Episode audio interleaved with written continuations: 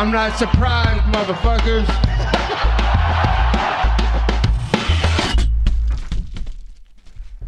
Et bienvenue à tous dans l'épisode numéro 47 du Guillotine Podcast. On va parler de UFC 270. On va faire un récap sur pas mal toute la carte. On va partir des early prelims jusqu'au main event. Il y a quelques combats que je vais sauter. Euh, je vais pas faire une, analyse, vraiment deep sur tous les combats. Euh, évidemment, on va se concentrer sur les euh, deux main events, donc le main et le co-main. mais avec quand même une petite revue de, pas mal de combats parce que cette carte ne payait pas de mine sur le papier, mais au final, on a eu des combats qui sont qui ont quand même été ben, de spectaculaires ou au moins intéressants. Euh, donc je vais quand même vouloir euh, les passer en revue. Et je suis dans l'obligation de souligner euh, les débuts de Jasmine Jazu, Jazudavicius, c'était vraiment dur, pardon, qui a gagné contre Kay Hansen. Euh, donc si je mentionne les débuts euh, de Jasmine Jassudavicius, c'est qu'elle est canadienne, Go Canada, et que c'était sa première apparition dans le UFC et que je l'ai trouvé vraiment tight euh, pour son combat face à une combattante qui était quand même un petit peu plus expérimentée qu'elle. Une victoire à la décision qui a été plutôt propre. un début pas parfait, mais un début genre vraiment intéressant pour elle parce que bah, déjà une victoire sur, sur une belle petite carte, puis surtout quelque chose de propre quoi. Euh, c'est ce qui a été vraiment à mettre en avant aussi, pardon, c'est le fait que bah, elle était quand même vraiment plus grande que son adversaire, ça a su jouer en sa faveur, mais elle a su jouer avec son reach, elle a su jouer avec son range, euh, elle a su jouer avec sa lutte. Son adversaire qui a une scène vraiment genre bravo à elle parce que elle était vraiment euh, sur un gabarit plus petit que, que, son adversaire. Elle a toujours voulu aller chercher des takedowns. Elle a vraiment essayé d'aller euh, les finir. Donc ce qu'on appelle en anglais, c'est vraiment commit. Euh, c'est vraiment essayer d'y aller à 100%. Elle l'a fait, ça n'a pas forcément marché. Son adversaire était plus forte qu'elle. voilà, bravo à Jasmine. c'est, enfin voilà, je l'ai trouvé sympathique aussi comme, comme combattante. C'était à souligner assez rapidement, mais à le souligner quand même.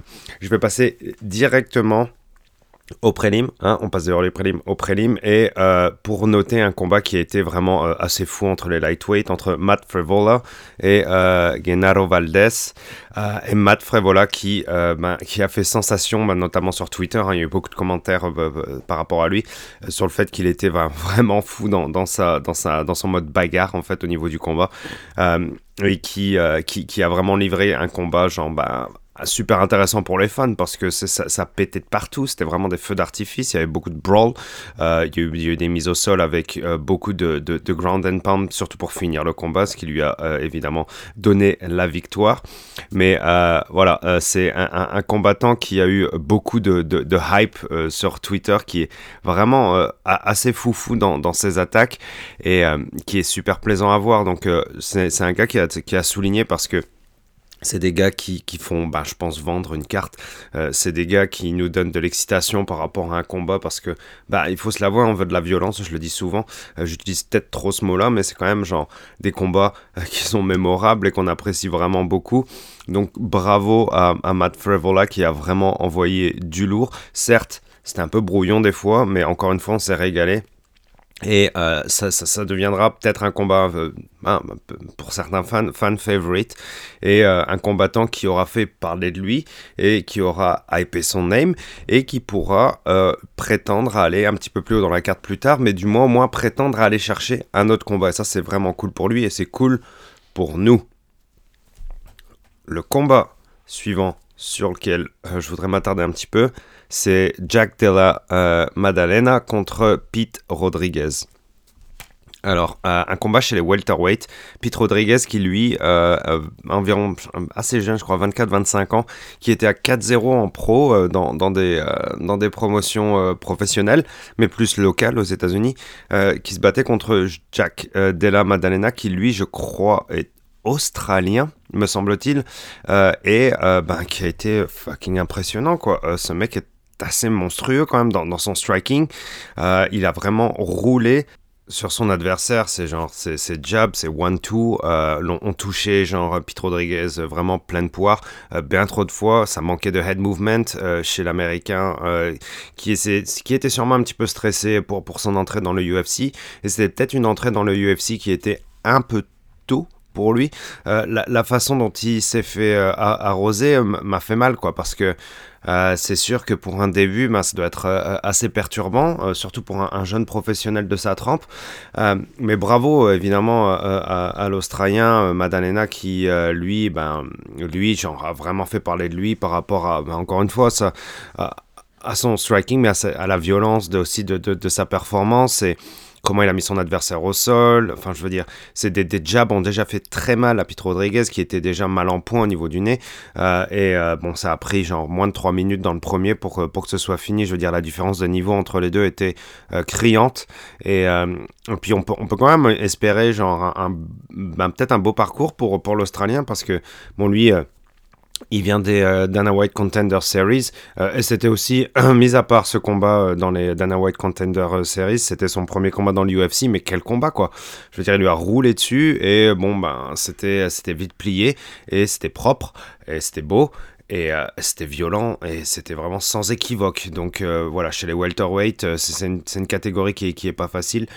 Euh, avec beaucoup de, concurrence, surtout vers le haut, ça je le rappelle souvent quand même. Euh, et il y a de la route à faire, mais quand même un beau petit prospect qu'on allait chercher là, Jack Della Maddalena, on le reverra bientôt.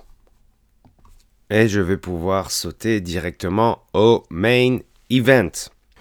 Et premier combat de ce main event, Michael Morales contre Trevin Gilles. Donc Michael Morales qui est ben, Vraiment intéressant comme profil parce que 22 ans, 12-0 en MMA qui nous vient de l'Équateur, euh, Équateur. Euh, il a été champion national de taille et c'est le deuxième fighter équatorien à combattre au UFC après le très connu évidemment Chito Vera. Son adversaire du jour, Trevin Gilles, lui, est pas non plus un vétéran de UFC, mais quand même, genre, 8 combats, 5 victoires, 3 défaites. Il combattait principalement à middleweight et c'était ça. Je crois que c'était sa première rentrée chez les welterweight. Donc, vous voyez le scénario. Un kid de 22 ans qui fait ses débuts dans l'UFC, 22 ans, hein, vraiment tôt pour faire ses débuts dans l'UFC quand même, contre, ben, au final, par rapport à lui, un vétéran, un gars qui a 8 combats, quoi, surtout chez les middleweight, euh, qui est un peu plus âgé, ceinture marron de Jiu-Jitsu, voilà quand même, un peu intimidant, quoi, pour, pour, pour ta rentrée dans le UFC, et, euh, et puis surtout, au vu du combat, puisque l'Équadorien s'est fait clipper assez tôt quand même dans le combat. Hein. il, a pris, euh, il, a pris un coup, enfin un, punch vraiment straight, vraiment clean, qui l'a un peu réveillé. Bah, plus que réveillé, qui a dû le perturber, qui a dû lui faire peur. Mais le kid a quand même su gérer son combat, euh, même s'il y a eu un peu de, brawl euh, dans ce combat, et puis de la part des deux hein, combattants d'ailleurs, pas seulement de, de Morales il a su garder son objectif qui était bah, au final bah, de rentrer dans son adversaire tout simplement. Et, et c'est justement dans, ces moments-là de pression qu'il a réussi à overwhelm euh, son adversaire, euh, et ben, à placer. C'est pas un jab, c'était plus euh, genre une droite avec les pieds qui étaient parallèles. C'est parce qu'il y a de mieux, mais bon, après lui avoir envoyé genre 2-3 deux, trois, punch avant ça, ben, il a réussi à envoyer son adversaire au sol, puisque son adversaire avait bien montré son menton. et il a réussi à l'envoyer au sol après cette droite, justement, et aller finir sur du grand pound, bon, bah, il était plus en position de tortue, hein, euh, l'américain, Trevin Gilles. Euh, et euh, Michael Morales avait juste à finir le travail avec des coups dans la face. L'arbitre a arrêté le combat. Trevin Gilles n'était pas content. le combat était arrêté comme il le fallait. Et Michael Morales explose de joie. Donc, moi, je peux être que content content pour lui, pardon, euh, parce que c'est un profil qui, qui, vend du rêve. Je trouve que c'était quand même des belles histoires. Il n'y a pas énormément de fighters qui viennent euh, euh, d'Amérique du Sud, à part le Brésil. le Mexique étant en Amérique du Nord, je vous le rappelle. C'est vraiment une belle histoire. C'est tes débuts au UFC sur une grosse carte. À 22 ans, tu ouvres le main event et tu gagnes d'une façon aussi explosive après t'être fait clipper tôt dans le premier et tu gagnes dans le premier. C'est vraiment cool pour lui. Viva Ecuador. Trevin c'est dur pour lui, mais c'est la vie du fight game. C'est ainsi que ça se passe. Il y a un gagnant et un perdant. Bravo à Michael Morales. On le reverra très vite. Attention, on va pas lui brûler les ailes. On va y aller tranquillement. Bravo à lui. On passe au combat suivant. Saïd Nurmagomedov contre Cody euh, Statham. Euh, et une catégorie bah, peut-être pas la catégorie reine, hein. qui est la catégorie reine, je ne sais pas, après les goûts et les couleurs aussi. Euh, moi, en tout cas, elle fait partie de mes tops euh, chez les meilleures catégories, les bantamweight, parce que ça bouge vite, c'est technique, il y a assez de force de frappe pour envoyer euh, des adversaires KO. Il y en a aussi chez les flyweight, mais il y en a quand même moins, on va pas se mentir. et puis en grappling, généralement, ça va super vite aussi. Et la division est bordel, qu'est-ce qu'il y a comme concurrence chez les bantamweight C'est complètement fou. Et, eh ben, on le revoit encore une fois ici, hein, avec euh, ben, Saïd Nurmagomedov qui a envoyé du, ben, j'ai envie de dire, du Nurmagomedov. Euh, oui, c'est cliché ce que je dis, évidemment, Dagestan, bla bla bla bla, la lutte, etc. Mais ben, il y a quand même un fight IQ qui est genre énorme euh, dans le grappling chez ces combattants. Je veux dire, c'est, on peut pas s'empêcher d'être impressionné avec des performances qui sont aussi genre dominantes euh, dans la technique. Je parle parce que le combat était si euh, rapide, 47 hein, secondes, c'était fini dans le premier round que je, je vous allez, peut-être m'écouter me dire genre mais attends, il n'y a pas eu de combat. Non, il n'y a pas eu de combat, mais encore une fois, genre euh, ben là, Nurmagomedov a montré qu'il était genre super bon, super fort techniquement, rapide, clinique, tueur, instinct de tueur euh, pour aller chercher cette guillotine sur euh, cette défense de single leg de Kodish Taman. Euh, vraiment, vraiment dur de, ben, vraiment, pardon, vraiment facile de se faire pogner dans une, sur une guillotine avec un single leg. Hein. C'est, c'est pas facile de protéger son cou quand on va chercher un single leg. Il faut essayer d'un peu de rentrer la tête comme un taureau en plein dans le torse. mais généralement, il reste toujours un petit espace hein, quand on va chercher, quand on a la tête un petit peu sur le côté. et lui, ben ben, Saïd euh, Nurmagomedov a réussi à passer ben, son avant-bras vraiment tight en dessous du cou euh, de Cody Staman et puis il a juste eu à fermer derrière, un peu à la manière d'une pardon d'une Dars qui n'en est pas vraiment une hein. mais bon il a réussi à euh, il a réussi à sweeper son adversaire et à lui remonter par dessus tout en serrant comme un cochon derrière. Cody Staman a eu genre une seconde pour taper. Une seconde ou deux max. Je veux dire ça devait être tellement serré que bon bah il s'est dit genre c'est déjà foutu quoi. Parce que pour taper aussi vite c'est que ça doit être genre super serré super loqué et qu'il devait y avoir un squeeze énorme de la part de Nurmagomedov aussi quoi. Donc euh, voilà, j'ai envie de voir euh, j'ai envie de voir euh, genre vite quoi. Cette division est complètement débile les bantamweight quoi. Je veux dire, on est servi, on se régale et puis aussi le combat, j'en ai pas parlé mais le combat dans les prélims entre Tony Gravely et Simon Oliveira était assez genre complètement malade aussi hein. Je veux dire, ça partait dans tous les sens. Il y a eu un round, je, je sais même pas pourquoi j'en ai pas parlé mais c'est trop tard maintenant. il y a eu un round qui ben, restera, ben, je pense, dans les annales du moins euh, cette année, hein, euh, sur euh, un des rounds peut-être de la... Enfin, on est en janvier, c'est bien trop tôt, mais je veux le dire quand même, peut-être un des rounds de l'année, parce que genre, on s'est complètement régalé sur la folie qu'il y a eu entre ces deux-là, quoi. c'est une division qui est complètement folle. genre, du part du physique des combattants, de leur taille, de leur rapidité, de leur, de leur puissance, de leur fight IQ, de leur déplacement on se régale avec les bantamweight et Saïd Nurmagomedov est une menace. Une menace. Je ne sais pas combien il est classé ou alors combien il sera classé. Je ne sais même pas s'il est classé. Euh, mais là, il, a été impressionnant là-dessus. Et puis, je pense que sur une carte comme ça, c'est genre, ça lui a valu des beaux points euh, d'aller chercher cette victoire-là. On devrait le revoir euh, assez vite. J'ai envie de le revoir assez vite. Bravo à lui.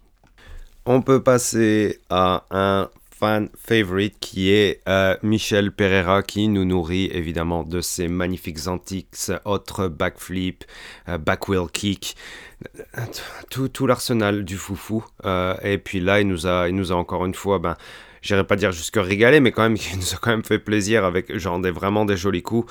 il, a, il a gagné contre son adversaire André Fiao. Ben, ça a été serré. Moi, je trouve que ça a été serré. Je me suis fait allumer sur Twitter pour avoir dit que le combat a été serré. Oui, il a gagné le combat. Hein. il a gagné 2-1. Euh, il a gagné 2 rounds à 1, au moins. Au moins. Euh, mais moi, je trouve que ça a été quand même pas mal serré parce que je l'ai trouvé un peu cuit euh, sur la fin, Michel, Michel Perra, surtout dans le troisième. mais c'est sûr que de, sauter dans tous les sens que sur un ressort, ben, ça doit être vraiment fatigant mais il a quand même des mains lourdes, quoi. Ça, c'est cool parce que il envoie quand même constamment du volume. Euh, il, va chercher au, il va chercher au bout de ses forces, au, bout de ses ressources pour pouvoir justement continuer à nous, à nous entertainer. Et ça, c'est vraiment cool parce que c'est ça qui fait que ce ce sport est différent. Qu'on essaie de mettre du spectacle aussi des fois en avant. Il euh, y a des gens qui sont là pour uniquement, uniquement pour la performance clinique et pour la victoire, et ça, ce sont des tueurs, et euh, les tueurs gagnent euh, et, font la différence, mais il y en a qui sont là aussi pour, pour faire le spectacle et pour gagner. Euh, et c'est dur de trouver le juste milieu, même lui, Michel Pereira, ben, il a quand même pas mal de victoires. Je crois qu'il en est à, à, 27, quelque chose comme ça dans l'UFC. Ou, ou, non, en pro, en pro, pardon, excusez-moi. En pro, je crois qu'il a 27 victoires, quelque chose comme ça. Ouais, 27 victoires, c'est huge, quoi. C'est complètement débile. Et euh, il est sur 4 victoires hein, dans le UFC récemment. 4 victoires. La dernière fois qu'il a perdu, c'était contre Diego Sanchez en plus. il s'est fait DQ pour un illegal knee. Euh, mais sinon, et puis il a quand même battu Chaos Williams et Nico Price hein, dans ces 4 derniers. Donc, hey, c'est sérieux? C'est sérieux, Michel Pereira? Oui, il fait le foufou, oui, il s'amuse à balancer dans tous les sens, etc. Mais bon, ben, il a 28 ans seulement encore. Hein. Je veux dire, il y, a, il y, a, un bel avenir devant lui. Si jamais il commence à polir sa game, euh, et bah, peut-être genre essayer de mettre canaliser son énergie du foufou et, et avoir un, un, game qui est un petit peu plus ben, consistant au fur et à mesure des rounds et puis qu'il utilise un petit peu plus tous les éléments du MMA parfaitement si possible. Bah, ça peut être un beau tueur quand même aussi, Michel Pereira, je veux dire. Euh, il a des beaux kicks, il a de la belle boxe, euh, il, est, il, est, black belt en jiu-jitsu, il est black belt en karaté. Enfin voilà quoi, c'est quand même un adversaire sérieux, un contendant sérieux. Et même s'il nous amuse à faire des pirouettes et à, envoyer des kicks un peu, un peu foufou, ben, moi je pense que ben, il va pouvoir commencer à monter un petit peu tranquillement chez les welterweight. Et euh, s'il commence à prendre les choses vraiment, ben, je veux dire, sérieusement, dans le sens où il pense à pouvoir être champion un jour, ben, il va pouvoir continuer à monter tranquillement. Quoi. Il, y a, il y a encore des, des, trous dans son game, évidemment, mais je veux dire, c'est quand même des beaux noms qu'il a été chercher. Euh, il a quand même un beau cœur euh, sur euh, l'ensemble euh, du combat qu'on a regardé dernièrement à UFC 270. C'est cool pour lui, ça continue d'avancer tranquillement à regarder sérieusement du coin de l'œil Michel Pereira. Et l'on peut passer au co-main event Devison Figueredo contre Brandon Moreno. Le troisième combat de cette trilogie entre les deux flyweight. Les flyweight qui, il y a quelques années, étaient fortement remis en question par le UFC. Hein. Euh, y a-t-il un avenir pour cette division? Et sur ces dernières années, ben justement, euh, les flyweight nous ont, ont, prouvé le contraire au UFC. Euh, avec des combattants complètement fous, avec des gros combats et avec une super belle trilogie qui s'est terminée hier soir sur une note bah, positive. Je veux dire, dans l'ensemble euh, de la trilogie, c'était quand même genre mortel à quel point ces deux combattants nous ont régalé. Que vous soyez pour Moreno, que vous soyez pour euh, Figueredo, à la fin, les résultats sont justes dans ce qui s'est passé. Il n'y a pas eu de vol. Euh, il n'y a pas eu de, trop grosse animosité. Il n'y a pas eu de moment où on s'est fait chier dans les combats. tous les combats ont été beaux. Et euh, puis on a eu énormément de rounds, hein. je veux dire, je pense que sur les... Il y a eu 14 peut-être en tout, ou 13 ou 14 sur, sur, les, sur les trois combats, donc je veux dire, les deux là ont passé énormément de temps ensemble dans la cage, c'est des très belles histoires ce genre de trilogie. Et encore une fois, c'était un combat qui était vraiment serré avec ben, l'un ou l'autre aurait pu l'emporter à la fin. Surtout que là, on est parti euh, à la décision. Moi, j'étais pas sûr de qui allait euh, repartir avec la ceinture euh, à la fin euh, de ce cinquième round. J'étais pas sûr. je savais pas, et puis je suis, pas mal sûr qu'il y avait pas mal de gens qui doutaient de où allait cette ceinture. Parce que j'ai trouvé, bah, au début, du moins dans les deux premiers rounds, j'ai trouvé Figgy un petit peu en retrait. Mais quand il contre-attaquait, quand il, en, quand il était foudroyant, quand il essayait de, justement d'aller chercher du grappling, bah, j'ai trouvé Figgy toujours aussi dangereux. Et quand je dis dangereux, c'est pas du genre dangereux, genre juste euh, il peut envoyer son adversaire au sol et euh, puis on passe sur. Non, quand je parle de dangereux, c'est genre dangereux dans le sens où il peut gagner le combat même sur la longueur. Parce que il a un état d'esprit qui fait que bon bah il, est toujours, il peut toujours être champion dans sa tête, je pense. Euh, Et cet état d'esprit-là lui donne bah, justement la force et le talent aussi pour pouvoir genre bah, renverser le combat ou alors genre gagner plusieurs rounds après en avoir perdu, etc. Ça, c'est l'état d'esprit du champion, jamais abandonné. Euh, perdre un ou deux rounds, c'est pas grave, ça veut rien dire. Il en reste trois derrière. Tu peux gagner sur, bah, sur de la soumission, tu peux gagner sur euh, du knockdown, sur du ground and pound, tu peux gagner, tu peux gagner à la décision aussi. Euh, et Figgy a gagné, pardon, excusez-moi, à la décision.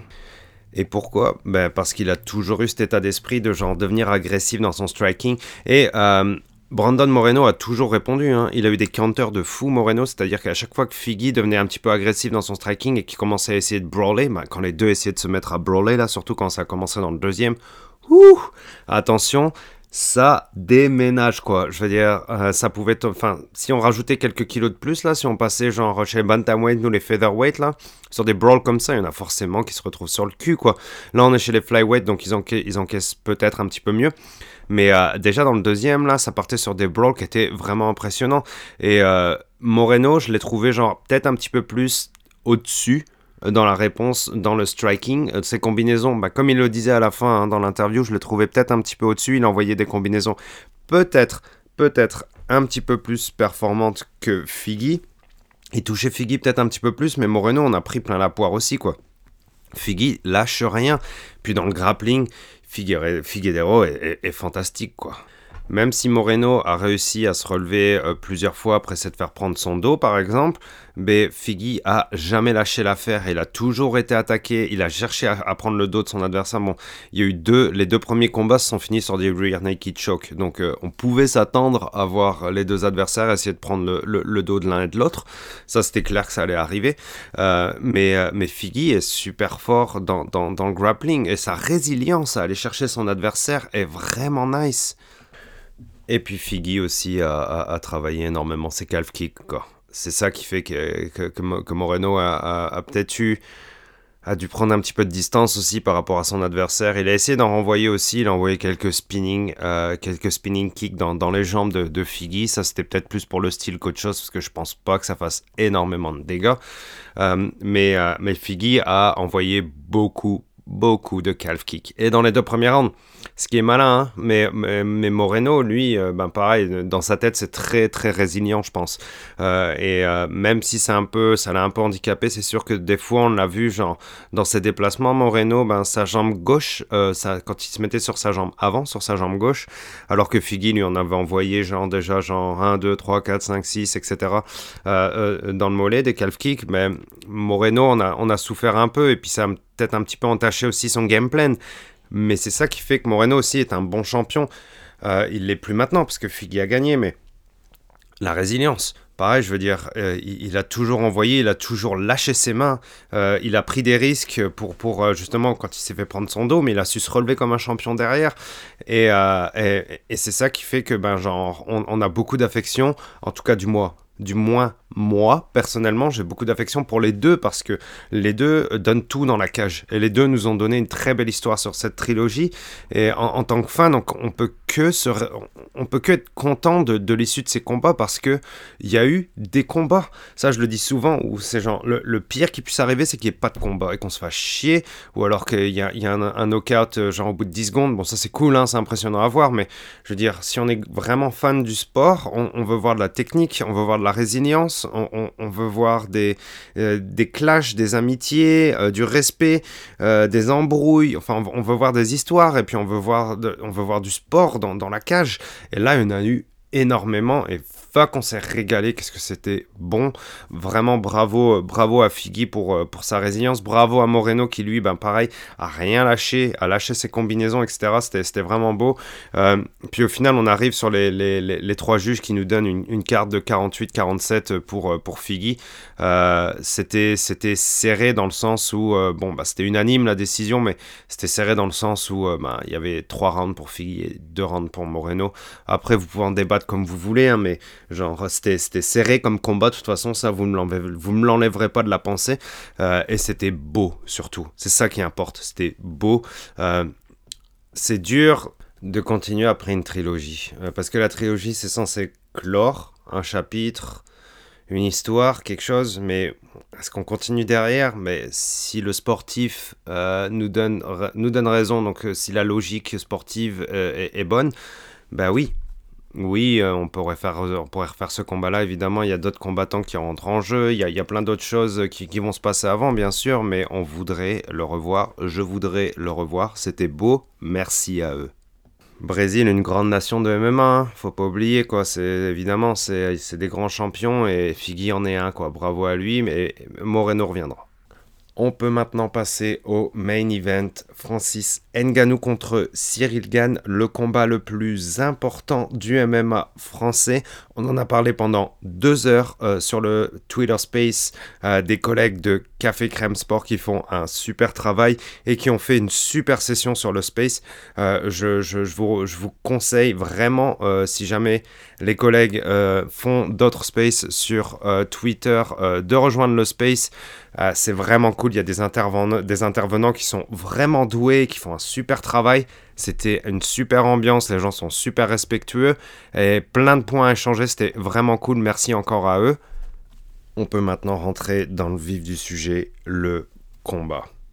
Alors ce combat était super intéressant parce que il s'est déroulé sur 5 euh, rounds et de, mon propre aveu, hein. euh, si le combat se déroulait sur 5 rounds, je voyais pas vraiment euh, cette finalité.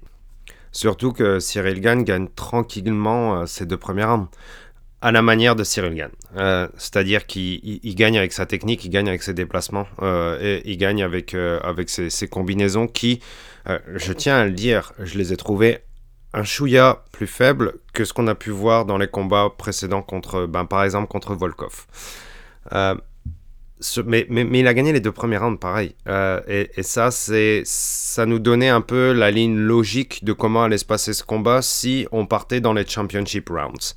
Beaucoup de gens voyaient, et moi y compris, hein, encore une fois de mon propre aveu, hein, euh, c'est pour ça que c'est vraiment très dur euh, de se donner à l'exercice des pronostics, etc. On voyait tranquillement Gain cruiser jusqu'à ben, la victoire au point. Mais mais ce qu'on pouvait anticiper aussi, c'est que le fait que Francis travaille son MMA. Et quand je dis qu'il travaille son MMA, c'est qu'il nous sorte quelque part une botte secrète sur du striking, du sol, de la lutte, du BJJ, ça j'y croyais moins, parce que le Jiu-Jitsu, ça prend des années et des années et des années. Euh, à aller chercher de la technique parce que c'est que de la technique tout simplement. Hein, je veux dire, euh, tu peux mettre beaucoup de force, euh, ben, comme sur un de ces combats là où il avait commencé à passer une Kimura debout, c'était moche à souhait, mais ça a passé, bref, mais c'était vraiment en mode bourrin quoi. Mais du Jiu-Jitsu là, comme ça, ça s'apprend pas sur un an ou deux quoi. Mais il y avait quelque chose que Francis pouvait travailler. Ça pouvait être, encore une fois, hein, ça pouvait être son striking et développer un peu plus ses kicks. Ça pouvait être, j'en sais rien, des low kicks. Ça pouvait être, euh, ça, ça, pouvait être n'importe quoi. Et cette fois-ci, ça a été de la lutte. Mais de la lutte simple, hein, de la lutte contre la grille. Euh, ou de la lutte, euh, genre vraiment du basique quoi. ça peut être du double underhook et de la force. Et ben là, ça a été le cas quoi. Francis a travaillé sa lutte et il a lavé le mat avec euh, Cyril Gann, quoi. Euh, ça va paraître vraiment fort comme mot, mais genre, je veux dire, les, les, stats sont là, quoi. Genre, Francis a passé combien? 4 takedowns sur 5. 4 takedowns sur 5. À partir du troisième, ça a été l'enfer. Euh, je parle en lutte, hein, évidemment pour Cyril Gann, parce qu'il n'a pas pris vraiment de, gros coups. Francis n'a pas envoyé sa patate ultime ou quoi que ce soit. Francis a été un prédateur dans sa tête sur Cyril Gann. Euh, il a perdu les deux premiers, ça n'a absolument pas été un problème pour, euh, pour Francis. C'est comme je le dis, c'est comme je l'ai dit pour, euh, pour Figui et Moreno. Si tu es un champion dans ta tête, c'est pas seulement uniquement dans, les skills, ça peut être aussi ben, genre comment tu anticipes le combat et comment tu gardes ton MMA comment tu gardes ton activité malgré le fait que tu es en train de perdre le combat. Et ça, Francis a été super fort là-dedans. À quel point il nous a montré que c'était un champion hier grâce au fait que ben, il perd les deux premières rounds. C'est pas grave. C'est pas grave. Réfléchis à ce que tu vas faire dans le troisième. Remets-toi droit, remets-toi droit dans tes bottes. Continue d'aller tout droit. Mais réfléchis, réfléchis, réfléchis et utilise ce que tu sais utiliser, ce que tu as appris. Et eh ben ça a pas manqué quoi. Cyril Gann se loupe complètement sur, euh, sur un kick qui perd l'équilibre Nganou l'attrape, enfin, lui, fait, un, catch de kick et part sur un body slam direct. C'était genre un mélange de lutte et de, et de, et de catch en taille, quoi. C'était vraiment ça, avec genre un gros body slam. Et à partir de ce moment-là, ben, le combat a, a, pas mal changé, surtout pour le troisième et le quatrième, où Cyril Gann a passé ben trop de temps en dessous. Bon, sur les, deux rounds en particulier, je ne saurais pas comment le dire, je ne saurais pas combien dire exactement, mais sur, toute la, sur tout le combat, euh, ben Nganou a passé genre plus de 8 minutes au-dessus de Cyril Gann. Genre, Cyril Gann en a chié sur son dos, quoi. Moi, je voyais pas, genre, je voyais vraiment pas Nganou être capable de bien se défendre sur son dos, etc. On va en parler encore une fois, parce qu'il s'est passé quelque chose de très important dans le cinquième round. Mais Nganou a été euh, vraiment dominant dans la lutte. Il n'a pas fait grand-chose une fois qu'il est au-dessus de Gann. Ça, je vais pas, je vais pas vous le cacher. Euh, mais Gann était pris en dessous d'un monstre de puissance, mais aussi quelqu'un qui a été, genre, encore une fois, je le dis, hein, qui a été malin dans, dans, dans l'utilisation euh, de, de, son MMA et puis dans son gameplay pour les troisièmes et pour le quatrième. Et Cyril Gann a passé son temps dessous, il a pas su se relever, et puis euh, voilà, ça ça a pas marché quoi. Une fois, il a passé, essayé de passer une Kimura, il était, il était pas mal, mais Francis a pas paniqué. Et Francis a éteint la Kimura, et puis Francis a fini le round au-dessus. Hein, et Cyril Gann en a chié pour se relever. Il en a vraiment chié. Et il a perdu ces rounds-là. Il a perdu le troisième et le quatrième. Et oui, c'est la lutte de Francis qui a donné les rounds 3 et 4 à Francis. Et là, on se dit, ben, moi, je me dis du moins, ben, tout est à faire dans le cinquième. C'est le cinquième round qui va décider qui est le champion. Qui voyait venir ça? Qui voyait venir ça? Pas moi. Euh, en tout cas, bah, peut-être quelqu'un l'avait venir, hein, c'est possible, mais moi en tout cas, je, je le voyais vraiment pas venir. C'est une grosse surprise. Et bravo à Francis pour ça, déjà. Ah, juste avant de. Je, même avant le reste, hein, vraiment bravo d'avoir récupéré les, les, les, les, les rounds 3 et 4. Ça, c'est de la mentalité de champion. Hein, c'est là où rentre aussi, oh, vraiment pile poil en compte son nom, le prédateur. Vraiment, c'est genre, tu perds? Non, tu perds jamais. T'as pas encore perdu tant que t'as pas perdu. Et là, Francis récupère les rounds 3 et 4 avec genre vraiment, vraiment une grosse lutte. C'était simple, hein, mais Francis, il n'a pas toutes les armes euh, d'un combattant parfait du MMA. Il y a euh, des domaines sur lesquels il est reparti vraiment de plus loin que sur de la boxe de base. Et ben, la lutte en faisait sûrement partie, et puis ben, il a beaucoup appris, et puis il a su l'utiliser parfaitement. Et vraiment, bravo à lui pour ça. Et là, on rentre dans le cinquième, et puis ben, on se dit, mais qu'est-ce qui va se passer? Parce que ben, Fernand Lopez dit à, à Cyril Gann, bah, t'es en train de perdre, gars. Ben ouais, c'était une bonne chose à dire, parce que il était en train de se faire revenir, clairement. Et il était sur, sur, sur la descente pour perdre, oui. Puis il dit, bah, c'est impossible que tu perdes. Bah, ouais, ouais, enfin, il faut essayer de lui dire ça, parce que ça, ça reste quand même le champion intérimaire, il a gagné tous ses combats, il faut rentrer, faut rentrer dans la mentalité, genre, non, ça peut pas t'arriver, gars. Mais Francis, lui, est resté smart. Et Francis a eu la chance de profiter d'une erreur de Gann parce que Gann aurait pu gagner cette ceinture grâce à ce cinquième round, grâce à un magnifique takedown en début de round. Et Gann, ben il aurait pu profiter de ce momentum-là et puis faire du Francis, rester au-dessus, travailler un petit peu tranquillement et essayer de faire un petit peu de grand and pound, peut-être essayer de passer une Kimura, essayer de passer un Neon Belly, travailler longuement pendant plusieurs minutes pour faire le mount et puis pour passer sur du ground and pound. C'était ça que j'attendais de la part d'un champion personnellement. C'était ça que bah, beaucoup de fans, je pense, attendaient de la part d'un futur champion. C'était genre, il faut que tu capitalises sur le fait que tu sois au-dessus de Francis. Francis est sur son dos et bah, Francis, quand il a essayé de passer du Jiu-Jitsu, bah, genre, il a essayé de prendre le dos de Gann, hein, je sais plus dans quel round c'était, mais c'était vraiment apeurant, quoi. Je savais vraiment pas quoi penser, j'étais là, genre, est-ce qu'Nganou est en train de prendre le dos de Gann Est-ce qu'il est en train d'essayer de passer ses crochets? Est-ce qu'il est en train de lui mettre le seatbelt et il va passer les deux crochets et Gann va se faire choquer? Là, pendant ce moment-là, j'étais là, genre, je croyais à tout, quoi je me disais, mais oui, ça peut arriver, ça peut arriver, tant qu'à faire, vas-y, lâche tout, quoi, Francis, quoi. Mais bon, c'était un peu plus sloppy son, son BJJ que, sa lutte de base, hein, je on va pas mentir, quoi. Euh, et puis Gann a réussi à s'en sortir quand même euh, face au BJJ de Francis. Alors, c'est pour ça que dans le cinquième, je me dis, je vois Gann au-dessus et je fais genre, ok, contrôle, tranquille, ça va aller, tu vas y arriver. Mais non, Gann est parti sur un leg lock alors qu'il est au-dessus de Francis. Même si Francis essayait de se défendre, hein, il essayait de rentrer la demi-garde, etc. Cyril Gann essaye de passer un leg lock et bah, il arrive ce qu'il arrive, quoi. Francis repasse par-dessus et finit, le round au-dessus, quoi, quasiment. Et Cyril Gann perd le cinquième round. Et Francis Ngannou garde sa ceinture. And still. And still. Et fuck, man, bravo à lui parce que genre il, a vraiment fermé toutes les bouches en, euh, gagnant à la décision. Il était, euh, à 12 contre 1 pour le pour euh, genre j'étais dégoûté de pas avoir parié d'ailleurs. il était à 12 contre 1 pour pour gagner à la décision. Donc c'est dire à quel point il y avait le peu de confiance sur Francis qui gagne à la décision mais il l'a prouvé, puis il l'a dit en conférence, hein, genre, ben oui, j'ai prouvé à tout le monde que j'étais capable de le faire et j'ai fermé toutes les bouches, et bravo à lui pour ça, quoi. Ça, c'est de l'attitude euh, dans la cage, dans les interviews et, dans la préparation, c'est de l'attitude de champion. Un beau champion. Et euh, on a eu droit à Francis 2.0 face à Stipe Miocic. Là, on a le droit à Francis, peut-être pas 3.0, mais 2.5, clairement. Et j'adore voir l'évolution de Francis. Il a 35 ans. Il a 35 ans. Imaginez, il aurait eu 30 ans, là, il aurait eu encore genre ben, des belles années pour, pour, pour progresser, tu sais, sur, sur pied de fou. Bon, là, on est plus vers la fin, mais quand même, on a vu une belle progression de Francis, quoi.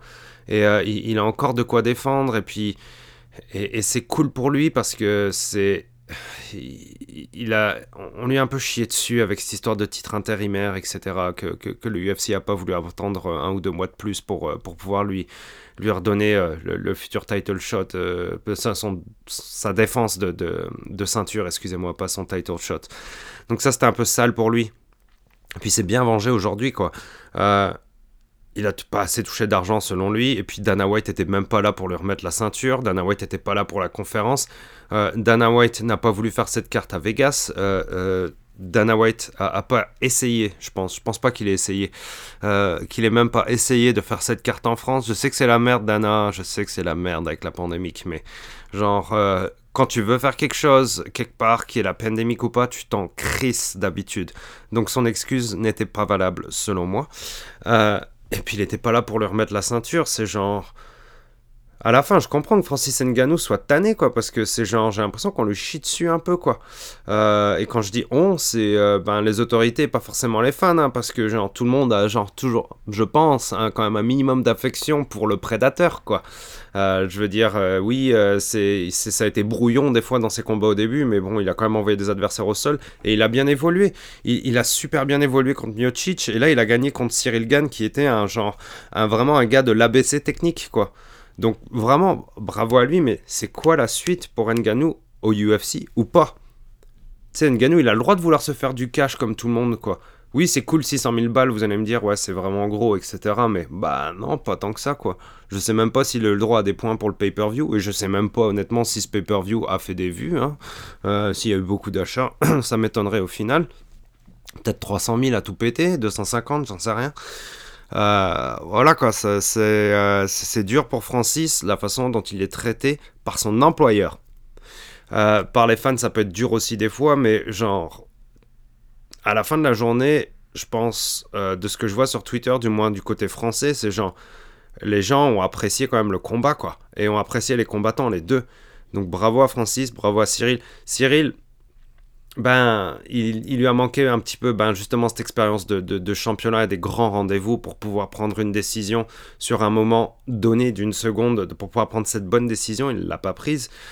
Donc ça c'est un peu gênant, mais il reviendra. lui il a que 30 ans, c'est correct. J'ai vraiment pas envie de m'inquiéter pour Cyril Gann parce que il, y a encore du, travail à faire de son côté. Il va récupérer ses petites carences qu'il a sur, euh, sur des détails.